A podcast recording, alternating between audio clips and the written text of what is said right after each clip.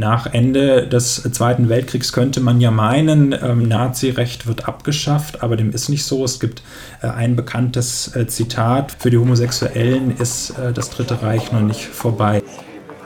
Günter Litfin, der erste Mauertote der DDR, der natürlich in der DDR-Presse als Krimineller dargestellt mhm. wird. Er ist ja natürlich Republikflüchtling, aber er ist laut der DDR-Führung auch ein Prostituierter gewesen, der angeblich auf dem Weg gewesen sei, um sich mit Freiern im Westen zu treffen. Mhm. Und äh, auch da ähm, geht scheinbar Homosexualität nicht ohne Kriminalität. Also gerade wenn wir uns die jüngere Vergangenheit anschauen, Stichwort Ehe für alle, ähm, dann würde ich ganz klar sagen, dass ähm, die Gesellschaft weiter war als äh, der Staat bzw. die Politik.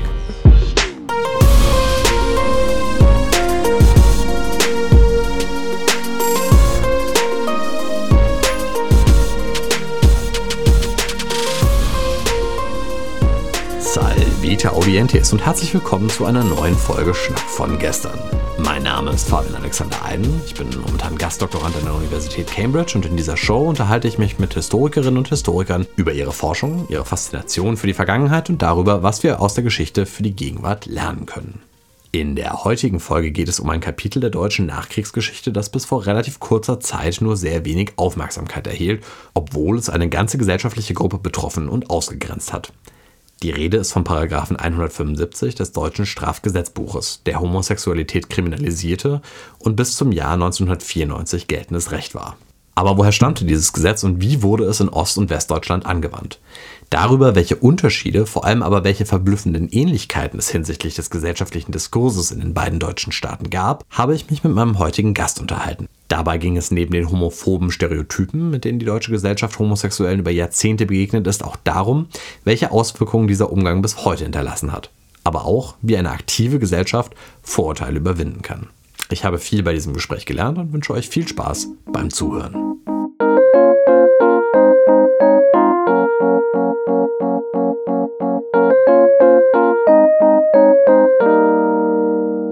Bin heute mal wieder im guten alten Heidelberg, im etwas improvisierten Schnackstudio. Darf ich heute Benjamin Brandstetter willkommen heißen. Lieber Benjamin, vielen Dank, dass du hier bist und dass du dir die Zeit genommen hast. Ja, ich habe zu danken. Danke für die Einladung. Benjamin, du bist Masterand am äh, Seminar für Geschichte hier in Heidelberg und du hast deine Bachelorarbeit im Fach Geschichte über welches Thema geschrieben? Ja, ich habe meine Bachelorarbeit geschrieben über antihomosexuelle Diskurse in der frühen Bundesrepublik und der frühen DDR, habe mir also angeschaut, ähm, wie wird über homosexuelle Männer ähm, in äh, diesen beiden Staaten gesprochen, was sind die stereotypen Bilder äh, von homosexuellen Männern in der Zeit und äh, genau, habe da ähm, ganz spannende Erkenntnisse gewonnen. Und gab es, dass du dir dieses Thema ausgesucht hast, gab es da irgendwie ein katalytisches Erlebnis, was dir gesagt hat, ey, das finde ich jetzt besonders spannend? Oder ist das so ganz organisch gewachsen, einfach so über, über dein, dein Bachelorstudium hinweg?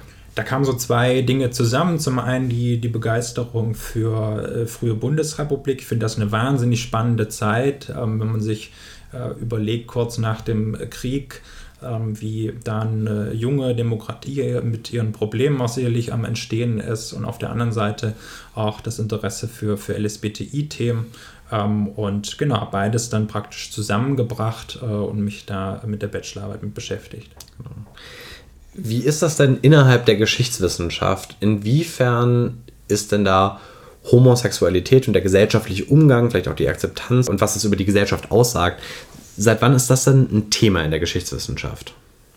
Die Geschichtswissenschaft hat sich damit lange Zeit schwer getan und das Thema auch weitgehend ignoriert. Wenn man äh, sich überhaupt damit beschäftigt hat, dann meist im außeruniversitären Kontext, also sehr, sehr viele äh, kleinere Geschichtsvereine, Hobbyhistoriker, ähm, die sich damit beschäftigt haben, dann häufig auch im Eigenverlag was veröffentlicht haben. Äh, da ist das Thema schon seit den 2000ern aufgekommen, vielleicht auch schon ein Stück weit davor, nicht so im großen Stil, aber im Wesentlichen so ab den 2000ern.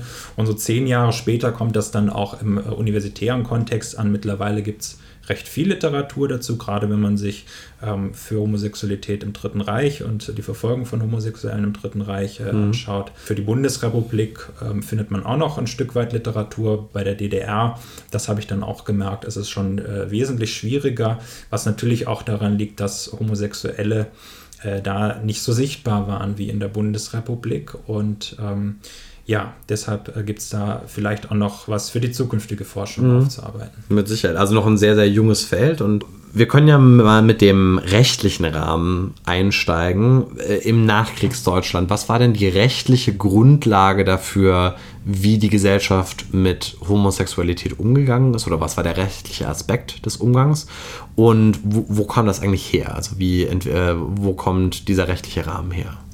Homosexualität war sowohl in der DDR als auch in der Bundesrepublik strafbar unter Männern und äh, das war geregelt im Paragraphen 175 Strafgesetzbuch. Der sagt vielleicht auch dem einen oder anderen was. Dieser Paragraph wurde eingeführt im, im Deutschen Kaiserreich, ähm, natürlich auch mit einer äh, gewissen Vorgeschichte. Also ähm, die meisten deutschen Staaten vor Entstehung des Kaiserreichs hatten Homosexualität ähm, kriminalisiert. Die einzige Ausnahme war tatsächlich Bayern, äh, das sich am französischen Recht äh, also Dankeschön an Napoleon, äh, orientiert hat. Alle anderen deutschen Staaten hatten Homosexualität zur Straftat erklärt und entsprechend war es dann auch kein Wunder, dass mit der Entstehung des Deutschen Reiches das auch so fortgeführt wird und vor allem die preußische Rechtstradition fortgesetzt wird. Und ab 1872 ist das dann im Deutschen Reich auch eine Straftat. Das zieht sich auch leider so durch. Es gibt zwar eine Weimarer Republik, äh, unter anderem ähm, befördert durch Magnus Hirschfeld, den kennt vielleicht auch äh, den, der ein oder andere, ähm, die Bestrebung, diesen Paragraphen 175 wieder abzuschaffen oder zumindest äh, abzumildern. Und tatsächlich gegen Ende der Weimarer Republik gibt es auch ein äh, Votum im ähm, Strafrechtsausschuss des Reichstages, das sich dafür ausspricht, diesen Paragraph 175 mhm. zu streichen. Leider kommt es dazu allerdings äh, nicht mehr.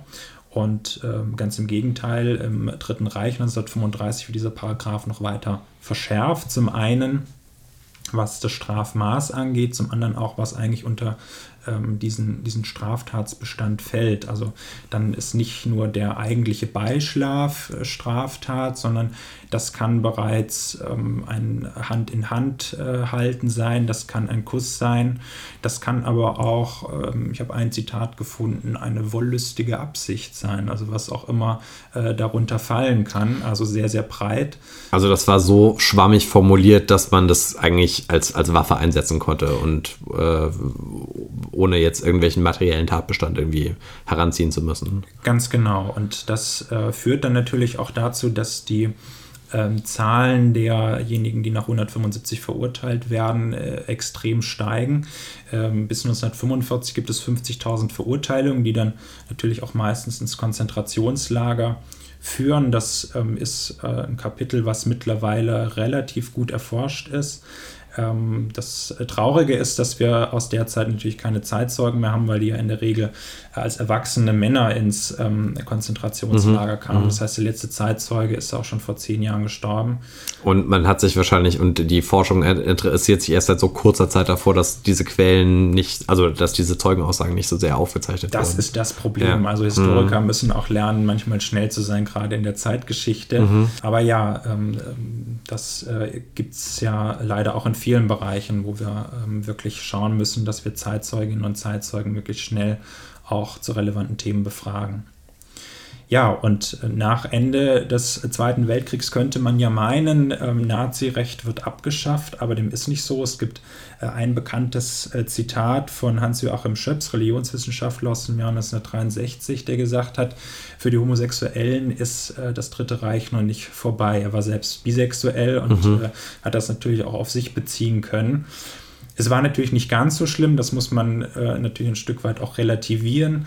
Es gab natürlich keine Konzentrationslager mehr und in der Regel ähm, ähm, ist man jetzt auch nicht umgebracht worden, wenn man äh, homosexuell war, aber natürlich gab es nach wie vor Verfolgung und es gab auch nach wie vor den Paragraphen 175, der in der Bundesrepublik in der NS-Fassung fortgesetzt wurde. In der DDR hat man die Fassung aus der Weimarer Republik übernommen. Vielleicht jetzt, bevor wir jetzt wirklich mit der Nachkriegszeit weitermachen, wir haben uns jetzt über Homosexualität unterhalten. Wurde denn in diesen rechtlichen Fragen zwischen männlicher und weiblicher Homosexualität unterschieden? In der rechtlichen Kategorie tatsächlich nicht, zumindest ähm, nur zeitweise. Es gibt eine Liberalisierung in der DDR, wo dann ähm, nur noch sozusagen ähm, das Schutzalter eine Rolle spielt, aber Homosexualität ist per se damit nicht mehr verboten. Und mit diesem Blick auf das Schutzalter äh, ist nicht nur man männliche Homosexualität gemeint, sondern auch weibliche Homosexualität.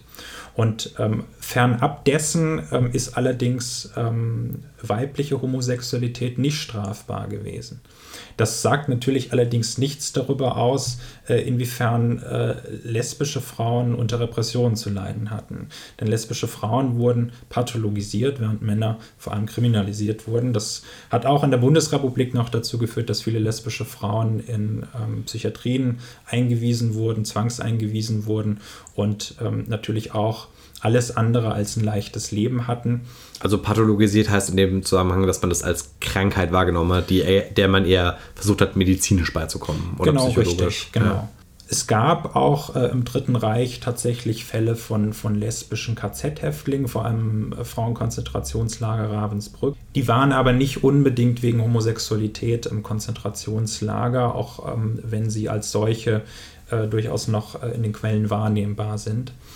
Ähm, es gibt leider, muss man sagen, einen, Diskurs über ähm, ja, so eine Art Opferkonkurrenz zwischen den beiden Gruppen, auch gerade wenn man sich Ravensbrück ansieht, aber ähm, ich finde das sehr, sehr schwierig, beide Situationen miteinander zu vergleichen und mhm. man sollte da auch nicht ähm, diesen, diesen Vergleich machen, um jetzt dem einen oder anderen größeres Leid zuzusprechen. Jetzt bist du schon drauf eingegangen, wir sind in den späten 40er, in den frühen 1950er Jahren. Es gibt West- und Ostdeutschland und diese beiden Staaten stehen sich in vielerlei Hinsicht ja wirklich gegenüber. Ne? Das sind zwei Konkurrenzsysteme, die eigentlich zeigen wollen, dass der Kapitalismus auf der einen Seite, dass der Sozialismus auf der anderen Seite dem anderen System überlegen ist. Und jetzt könnte man ja meinen, dass so unterschiedlich diese Systeme sind, auch Homosexualität entsprechend anders wahrgenommen wurde oder einen anderen Stellenwert hatte. War das denn der Fall? Man könnte das meinen. Ich bin ja schon so ein bisschen auf die rechtliche Situation eingegangen, die auch teilweise als Argument genommen wird, um zu sagen, naja, in der DDR ähm, gab es die Liberalisierung schon ein Jahr früher. Auch davor gab es schon kaum Verurteilungen nach Paragraf 175. Und gerade wenn man sich diese ähm, populärwissenschaftlichen äh, Darstellungen ansieht, dann ist da häufig das Argument, die DDR war da ja gar nicht so schlimm wie äh, die Bundesrepublik. Ja, auch, äh, vor allem dann mit Blick auf äh, relative äh, Zahlen nach Verurteilungen. Mhm. In der mhm. Bundesrepublik wurden 50.000 ähm, verurteilt. Wenn man das umrechnet auf die DDR, dort waren es nicht ganz so viele. Was war, äh, wenn ich ganz kurz einhaken darf, was war denn das Strafmaß, wenn du sagst 50.000 Verurteilungen? Zu was wurden die denn normalerweise verurteilt? Das waren ähm, teilweise Geldstrafen, je nachdem, ähm, bei welcher Handlung man sozusagen erwischt wurde. Also alleine schon das, äh, der Aufenthalt in einem homosexuellen äh, Lokal äh, konnte zu einer Geldstrafe führen. Ähm, aber nicht selten kam es dann auch zu einer langjährigen Haftstrafe. Und das große Problem, ähm, deshalb gab es dann auch eine, eine intensive Debatte über Entschädigung, war, ähm, dass das in der Regel auch den Arbeitsplatzverlust bedeutet hat. Mhm. Also die sozialen Folgen äh, sind auch nicht zu unterschätzen. Das ist ähm, natürlich ähm, eine, eine, enorme Repression, die einen da getroffen mhm. hat. Und das war in der DDR nicht im selben Ausmaß der Fall, zumindest auf der, auf der rechtlichen Ebene. Auch dort äh, hat das zu, ähm, zur Freiheitsstrafe und zu Geldstrafen geführt. Ähm, es gab allerdings insgesamt weniger Verurteilungen und das schon ähm, gegen Ende der 50er Jahre. Ja? Also 1968 wird der 175er Jahr ähm, zumindest für, für erwachsene Personen letztlich abgeschafft. Aber auch schon davor gab es kaum noch Verurteilungen danach. Und ja gut, wenn man jetzt alleine darauf schaut, dann könnte man tatsächlich auf die Idee kommen, Homosexualität ist in der DDR anders behandelt worden, vielleicht besser behandelt worden als in der Bundesrepublik. Aber es gehören natürlich noch andere ähm, Kategorien dazu, wenn man sich äh, anschaut, wie ist der Umgang mit Homosexualität, nämlich einmal, wie ist denn die tatsächliche Lebenssituation, wie ist der Alltag von, von homosexuellen ähm, Männern in, in der Bundesrepublik und in der DDR Und auf der anderen Seite, wie sind die Diskurse über äh, homosexuelle mhm. Männer? Und da wären wir auch bei meinem Thema. Aber ich gehe vielleicht, zumindest streife ich das Thema ähm, auf, auf ähm, die homosexuelle Lebenswelt ein. Das war mhm. ja explizit tatsächlich nicht das Thema von meiner Bachelorarbeit. Da ähm, habe ich zwar immer mal wieder dran gekratzt und auch wirklich interessante Dinge gefunden, aber ähm, ich wollte ja wirklich nur wissen, wie wird über Homosexuelle gesprochen. Das ist ja, ähm, wenn man sich äh, in die Diskursanalyse und die Theorie einliest, ein ganz wichtiger Punkt. Diskurs ist nicht gleich Realität, sondern Diskurs schafft eine ganz, ganz eigene Realität. Ich habe mir nur diesen Diskurs angeschaut. Ähm, der Alltag in der Bundesrepublik war natürlich geprägt von rechtlicher Verfolgung, aber im Gegensatz zur DDR gab es dadurch, dass die äh, Bundesrepublik eine Demokratie war, einen wesentlich offeneren Diskurs über Homosexualität. Wir haben bereits 1951 ähm, Juristenbund, der sich äh, gegen den 175er ausspricht. Wir haben bereits in den 50er Jahren ähm, eine homophilen Bewegung, so nannte die sich damals, mhm. eine erste Aktivistenbewegung, ähm, die ja zumindest so im, in der Halböffentlichkeit sich für eine Streichung des 175er ausspricht.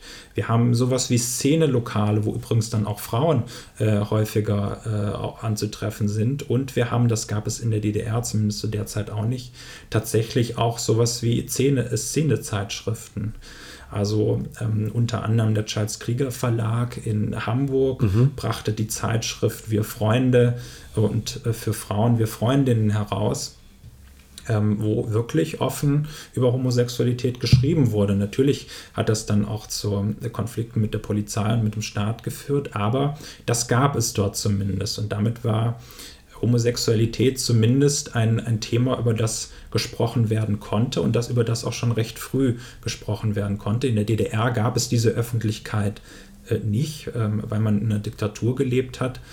Ähm, insofern ähm, muss man da sicherlich äh, ähm, das mit einbeziehen, wenn man bewerten will, ähm, inwieweit die sich da ähnlich waren.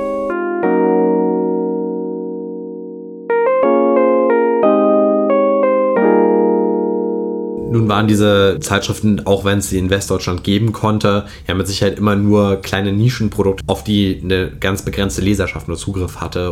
Wie wurde denn gesamtgesellschaftlich über Schwule gesprochen in den beiden Deutschlands zu dieser Zeit?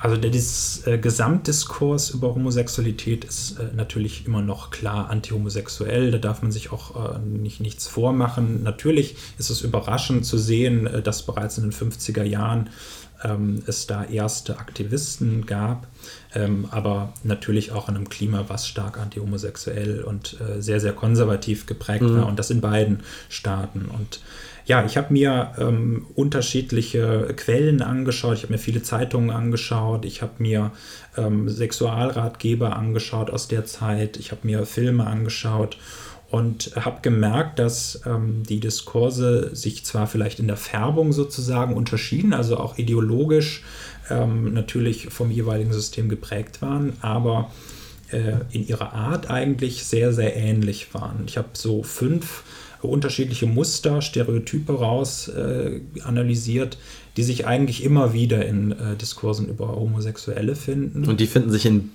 egal wo, also sowohl in der DDR als auch in der, in der Bundesrepublik. Ganz genau, die sind, ah, okay. äh, die sind, wie gesagt, unterschiedlich ähm, ideologisch eingefärbt, aber ähneln sich. Also beide Staaten folgen natürlich auch auf ein, ein drittes Reich, was äh, die Menschen äh, als totalitärer Staat natürlich auch enorm geprägt hat mhm. und wiederum davor auch das Kaiserreich hatte äh, seine antihomosexuellen Diskurse. Also man darf das nicht zu hoch hängen, die, die Ideologie, die es in der BDR und in der DDR gab es ist schon immer wieder recht deutlich, mhm. ähm, ähm, woher das kommt. Ich kann ja gleich mal ein paar Beispiele machen, mhm. äh, die ich da gefunden habe.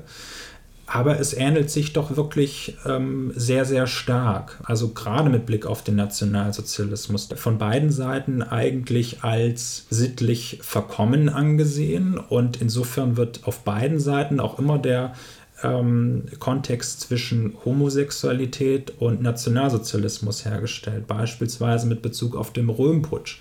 Also äh, mhm. eigentlich völlig absurd, ja, dass das totalitäre System, das Homosexuelle in Konzentrationslager gesteckt hat, mit Homosexualität gleichgesetzt wird.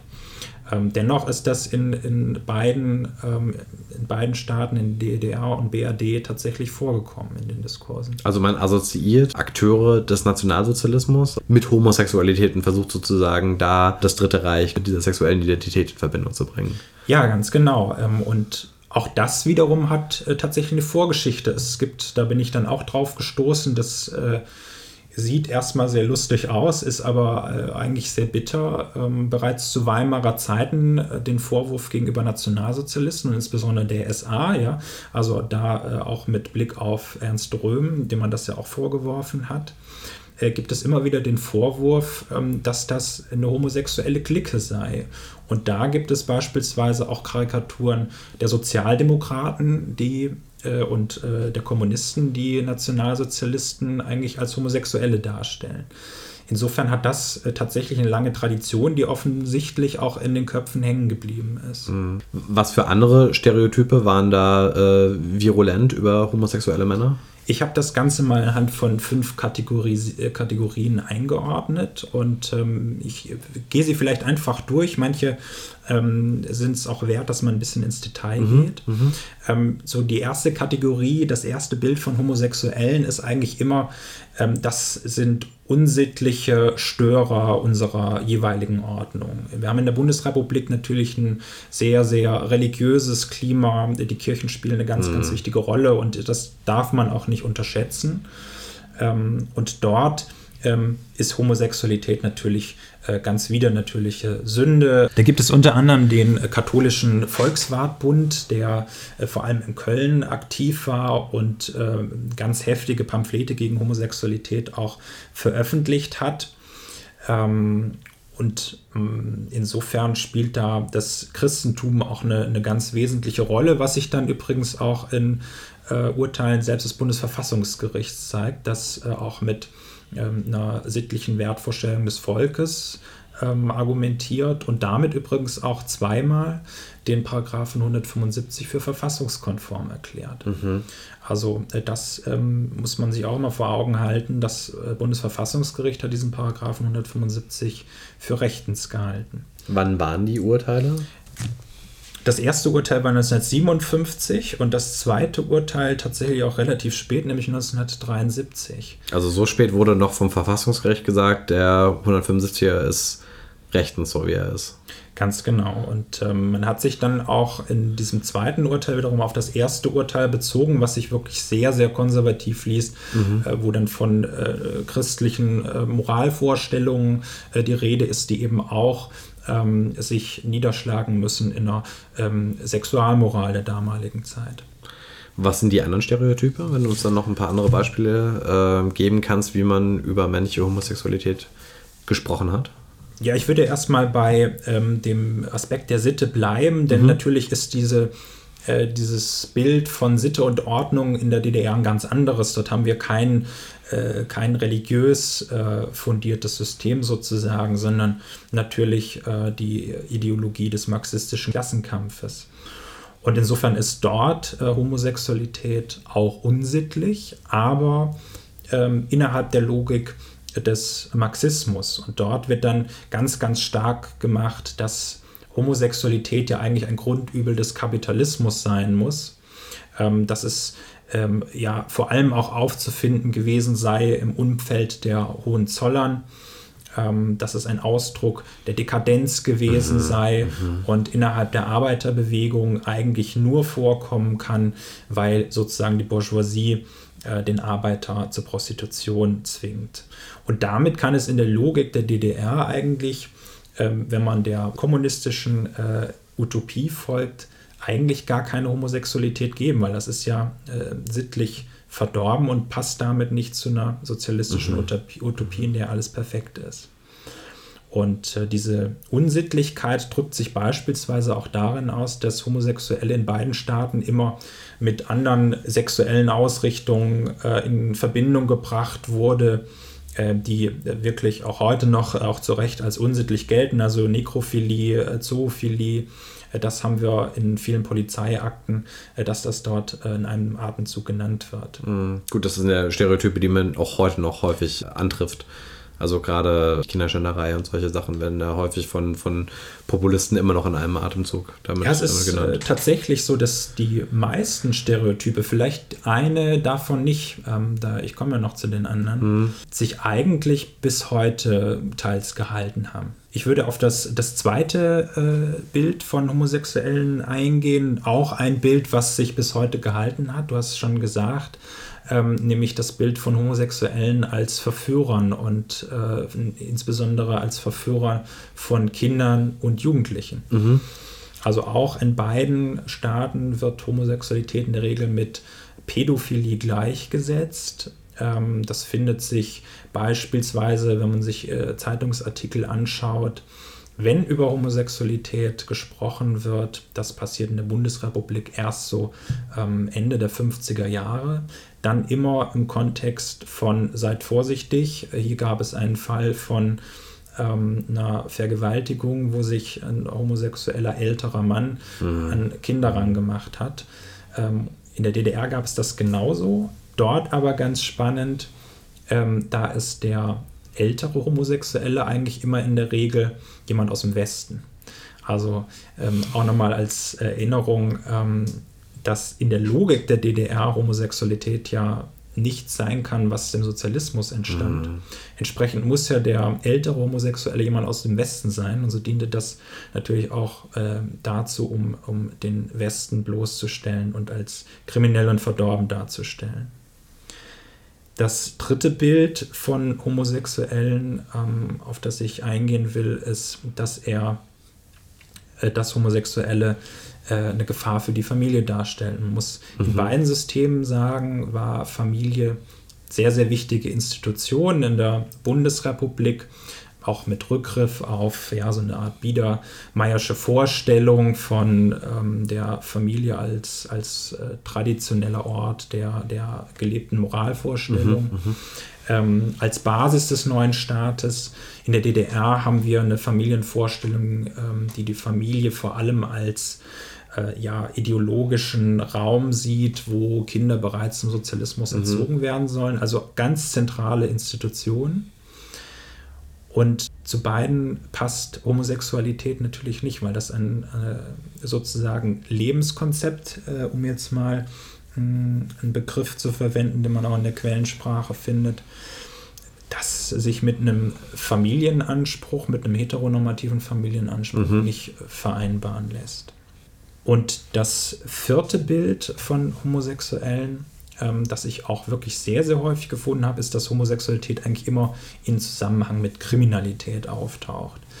Also auch da wieder ähm, sehr, sehr viele Zeitungsberichte, mhm. in denen darauf eingegangen wird, naja, Homosexuelle bewegen sich doch eigentlich in einem äh, Umfeld, das äh, eigentlich doch sehr düster ist. Es geht immer um Raub, Erpressung, was ja eigentlich total ähm, absurd ist, weil das ja auch teilweise eine Situation ist, in die Homosexuelle natürlich durch die Repression gedrängt werden. Mhm. Also natürlich hat ein Homosexueller mit Erpressung zu tun, wenn jemand anderes äh, rausfindet, ähm, dass, man, dass man homosexuell ja. ist. Ähm, natürlich ist man dann mit Erpressung konfrontiert. Natürlich führt man ein Leben im, ähm, im, im Abseits und Insofern ist das auch nicht, nicht wirklich ähm, überraschend, aber mhm.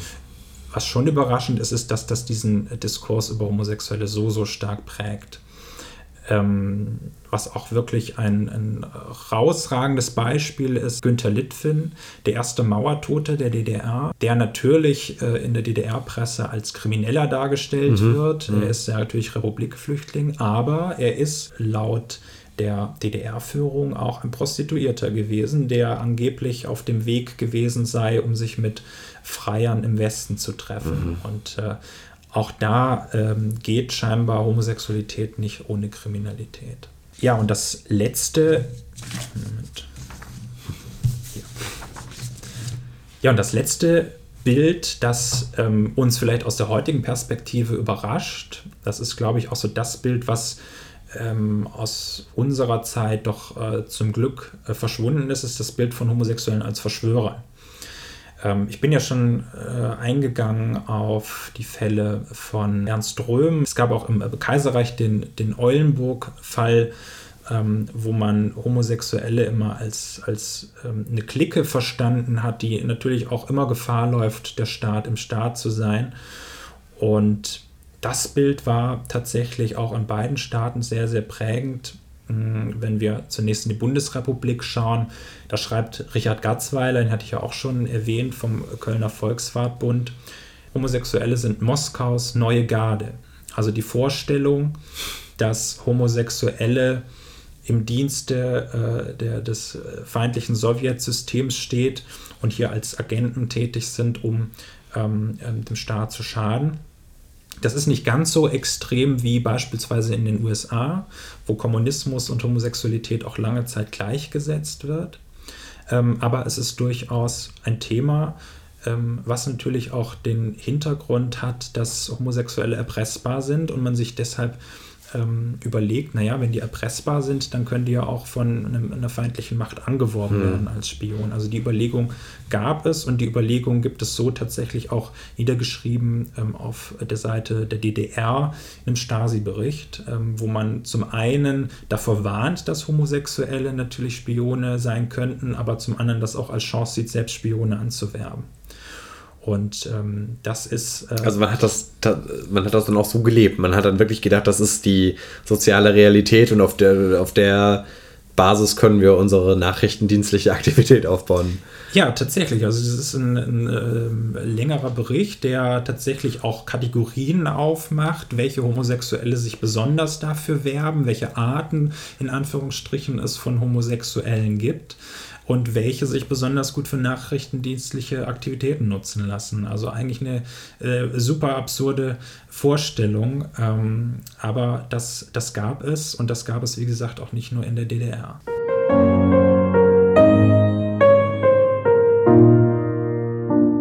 Jetzt hast du uns äh, diese Zusammenfassung dargestellt, in der eigentlich in, äh, über verschiedene Vorurteile und Stereotype ähm, homosexuelle Männer in jeder Hinsicht an den Rand der Gesellschaft äh, gedrängt werden. Mich würde jetzt doch interessieren, hat dich das überrascht, dass du das rausgefunden hast, dass das in so auf der Oberfläche so unterschiedlichen Systemen fast identisch gehandhabt wird? Und wa was sagt uns das denn über die Systeme, in denen diesen, diese Menschen gelebt haben? Also die Gemeinsamkeiten waren für mich tatsächlich überraschend, auch äh, dass man eigentlich überall äh, das Äquivalent sozusagen auf der anderen Seite ähm, äh, der innerdeutschen Grenze gefunden hat. Ähm, es gibt allerdings auch tatsächlich Unterschiede. Ähm, ich habe es ein paar Mal angedeutet. Homosexualität konnte es in der sozialistischen Logik nicht geben. Das heißt, Homosexualität ist in der DDR eigentlich immer eine Gefahr von außen. Wenn wir uns Literatur ähm, anschauen, die in der Zeit veröffentlicht wird, wo Homosexualität thematisiert wird, dann geht es eigentlich immer um eine Verächtlichmachung des Westens. Da gibt es beispielsweise einen Bericht über ähm, Homosexuelle in Hamburg, wo natürlich auch wieder das Kriminalitätsthema aufkommt, wo darüber geschrieben wird, dass ähm, äh, amerikanische Besatzungssoldaten sich an äh, junge Männer ranmachen.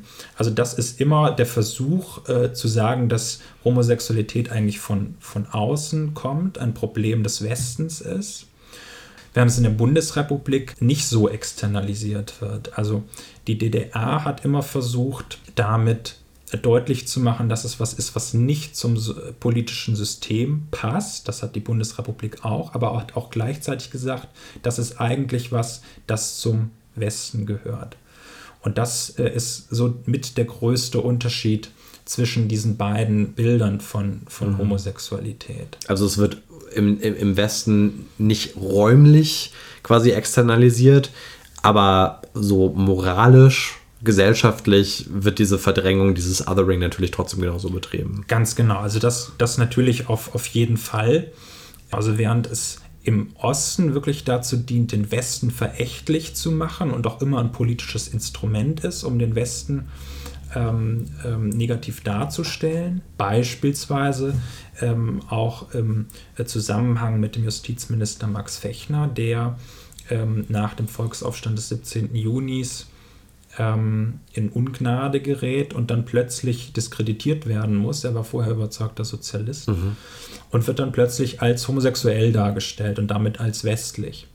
Auf der anderen Seite haben wir das im Westen eigentlich kaum, dass man versucht, ähm, Homosexualität als etwas darzustellen, ähm, was durch ein anderes System sozusagen entstanden ist. Da ist die, die, die Wurzel, des, äh, das, was zur Homosexualität führt, nicht irgendein politisches System, so wie in der DDR. Wie hat sich das denn gesellschaftlich weiterentwickelt? Also welchen, wie hat sich der Stellenwert von Homosexualität in der Gesellschaft, im gesellschaftlichen Diskurs weiterentwickelt und welche rechtlichen Konsequenzen hatte das letztlich? Ja, es kommt dann nach und nach zu einer Liberalisierung, die auch schon überraschend früh beginnt. Also schon in den 50er Jahren wird sehr stark, auch von juristischer Seite sehr stark dafür plädiert, den Paragraphen 175 abzuschaffen.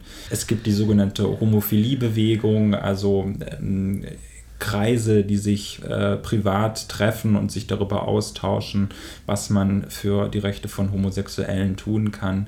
Äh, das passiert alles schon in den 50er Jahren. Ähm, und das ist auch besonders überraschend natürlich, wenn man sich anschaut, welche ähm, krassen Stereotype auch über homosexuelle Männer verbreitet waren auf der anderen Seite. Unter anderem wichtige Stationen sind beispielsweise auch der Film ähm, Nicht der Homosexuelle ist pervers, sondern die Situation, in der er lebt, von Rosa von Braunheim. Ein Film, der dann auch in die Öffentlichkeit, in eine breitere Öffentlichkeit dringt oder beispielsweise auch der erste CSD 1972 in Münster.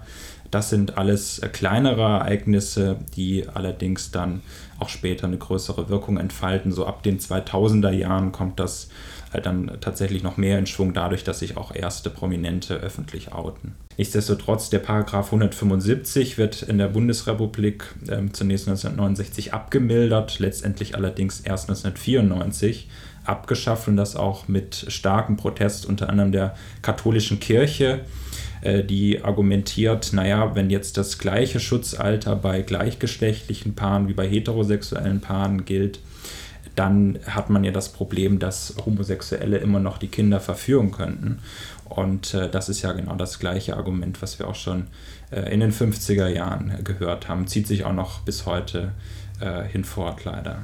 Darf ich gerade noch fragen, du hast eben angesprochen, dass es in den 70er Jahren abgemildert wurde. Was bedeutete das? Also die Leute konnten schon noch aufgrund von schwulen Beziehungen verurteilt werden. Das war schon immer noch möglich, auch in den 70ern. Das war nach wie vor möglich, allerdings nicht mehr, wenn die beiden Partner ähm, über 21 Jahre alt waren. Das heißt, man hatte ähm, ein anderes Schutzalter als in einer heterosexuellen Konstellation, heißt ja eine massive Ungleichbehandlung, eben mit dem Argument des Kinder- und Jugendschutzes. Und ein späteres Nachspiel auf juristischer Ebene ist natürlich noch die äh, Entschädigung für Menschen, die nach diesen Paragraphen verurteilt wurden. Ganz genau, das ist tatsächlich auch noch nicht so lange her. 2017 hat der Deutsche Bundestag beschlossen, die nach Paragraph 175 Verurteilten ähm, zum einen zu rehabilitieren und zum anderen äh, auch zu entschädigen. Ähm, und diese Möglichkeit, hier den Antrag zu stellen, läuft auch tatsächlich schon dieses Jahr aus. Ähm, man hat festgestellt, es gibt tatsächlich recht wenige äh, Personen, die sich überhaupt trauen, ähm, da nochmal zu einem Staat zu gehen, der sie ja auch ähm, verurteilt hat wegen ihrer Homosexualität. Insofern gab es da tatsächlich nur sehr, sehr wenige der Personen, die sich gemeldet haben. Mhm.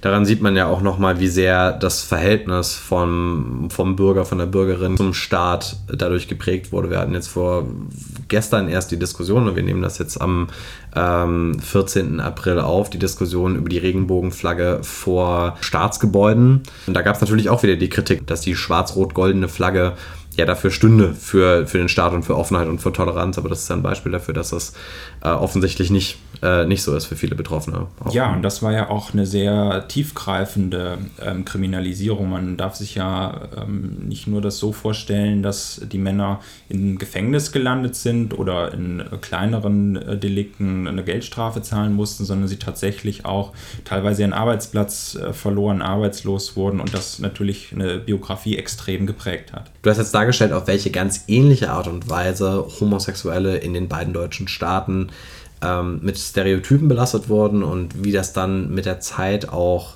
äh, sich gesellschaftlich abbaute und dann auch rechtliche Folgen hatte. sieht man denn in der deutschen Gesellschaft heute in den 20er Jahren des 21. Jahrhunderts noch immer Folgen von dieser Stereotypisierung? Natürlich. Also ich glaube, ähm, jeder, der jetzt zugehört hat, wird auch gemerkt haben, diese Stereotype, diese Klischees, die sind weitgehend auch noch bis heute äh, teilweise in den Köpfen drin. Man ist ihnen auf alle Fälle schon mal begegnet und äh, auch in aktuellen politischen Diskussionen kommen sie leider äh, nach wie vor auch vor. Ähm, ich fand es bei meiner Arbeit auch ganz, ganz wichtig, das war auch mit ein Grund, warum ich mich damit beschäftigt habe, auch zu verstehen, woher diese, diese Stereotype eigentlich kommen, ähm, dass sie historisch auch ähm, bedingt sind, dass es eine gewisse Art von, von Tradition ist, die man auch brechen muss und hinterfragen muss. Und ähm, ich glaube, dass das auch eine ganz, ganz wichtige Aufgabe ist, zu verstehen, ähm, dass, dass das so sich durch die Geschichte gezogen hat und äh, wir deshalb auch noch heute damit zu kämpfen haben. Hm. Ein Gedanke, der mir jetzt gerade nochmal gekommen ist, hast du bei den ganzen Betrachtungen der Vergangenheit den Eindruck, dass die rechtlichen Rahmenbedingungen, also die Gesetzgebung, die Gesellschaft prägt oder dass eher die Gesellschaft die Grundlage ist und dass die Gesetze nur eine Reflexion davon sind, wie Menschen allgemein über Homosexualität denken? Also gerade wenn wir uns die jüngere Vergangenheit anschauen, Stichwort Ehe für alle, ähm, dann würde ich ganz klar sagen, dass ähm, die Gesellschaft weiter war als äh, der Staat bzw. die Politik. Ähm, da, schon damals gab es eine große Mehrheit für die Öffnung der Ehe, auch äh, politisch ja eigentlich. Und auch aktuell ähm, erleben wir das beispielsweise in der Debatte um die Ergänzung von Artikel 3, um das Merkmal der sexuellen äh, Identität, dass ähm, es auch da eine große gesellschaftliche Mehrheit gibt, die ähm, auch das fordert. Also ich glaube, dass aktuell die Gesellschaft auf alle Fälle weiter ist als der Staat. Ähm, in dem Zeitraum, den ich mir angeschaut habe, ähm, ist das ein bisschen schwierig zu beurteilen, weil wir natürlich ähm, darüber wenig Umfragematerial haben. Ähm, insofern eine schwer zu beantwortende Frage für den Zeitraum. Mhm, aber auf jeden Fall ähm, ein, ganz klare, ein ganz klares Plädoyer für eine aktive Zivilgesellschaft, die auch Druck auf den Staat ausübt, damit der sozusagen auch umsetzt, was in den Köpfen der Menschen schon lange, schon lange angekommen ist. Das auf alle Fälle. Also wenn wir uns anschauen, dass die äh, Homophiliebewegung in den 1950er Jahren ähm, schon damit begonnen hat, diesen Paragraph 175 in der Bundesrepublik zu kritisieren und der auch tatsächlich äh, zunächst mal eine Abmilderung erreicht hat, dann zeigt das schon, wie wichtig auch eine funktionierende Zivilgesellschaft ist. Hm. Ja, und damit sind wir ähm, fest in der Gegenwart angekommen. Zum Glück, muss man sagen, wenn wir uns die Vergangenheit in dieser Hinsicht angucken. Um das ganze Gespräch jetzt abzurunden, worin würdest du sagen, liegt denn der Wert äh, der Erforschung der Geschichte des gesellschaftlichen Umgangs mit Homosexualität und was kann die Gesellschaft daraus noch ziehen? Was können wir lernen? Ich finde es auf alle Fälle wichtig, dass wir auch heute wissen, wie über Homosexuelle damals gesprochen wurden. Das ist ja auch ein Teilaspekt der ähm, Repressionen insgesamt, die Homosexuelle damals erlebt haben. Und äh, viele ähm, können sich das auch gar nicht vorstellen, dass es tatsächlich eine so krasse Kontinuität zwischen der Verfolgung im Dritten Reich und äh, Bundesrepublik, aber auch der DDR gegeben hat. Es gibt zum Beispiel die Fälle, dass die sogenannten Rosalisten, die die ähm, Sicherheitsbehörden ähm, des Nationalsozialismus hatten, später auch von der deutschen Polizei benutzt wurden. Und ähm, sowas sollte man auf alle Fälle in Erinnerung behalten.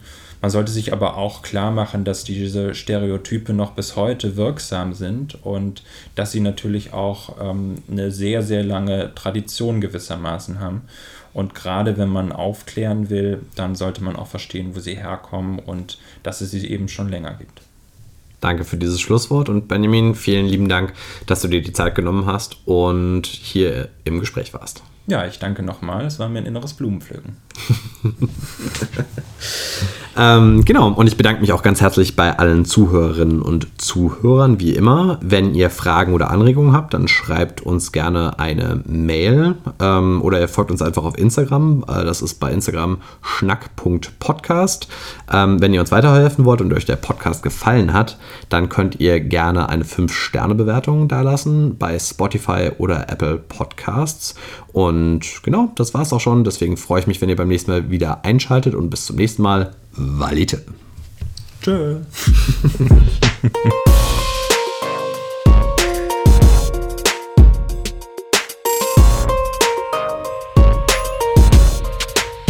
Dieser Podcast wurde konzipiert und produziert von mir, Fabian Alexander Eiden. Mein heutiger Gast war Benjamin Brandstätter. Die Titelmusik sowie alle Jingles wurden von Daniel Müller geschrieben. Daniels eigene Musik findet ihr bei Instagram unter @songs bei Daniel Page. Das Grafikdesign dieses Podcasts kommt von Christian Dietz. In den Shownotes habe ich auch seine Seite bei Instagram verlinkt. Geek Explicit Podcast.